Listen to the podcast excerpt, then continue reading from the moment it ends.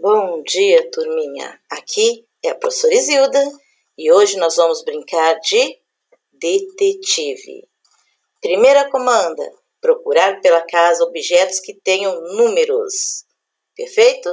Segunda comanda: vocês vão abrir o Word que a professora disponibilizou aqui na atividade e verificar como que a professora fez. Eu coloquei colunas, duas colunas e linhas.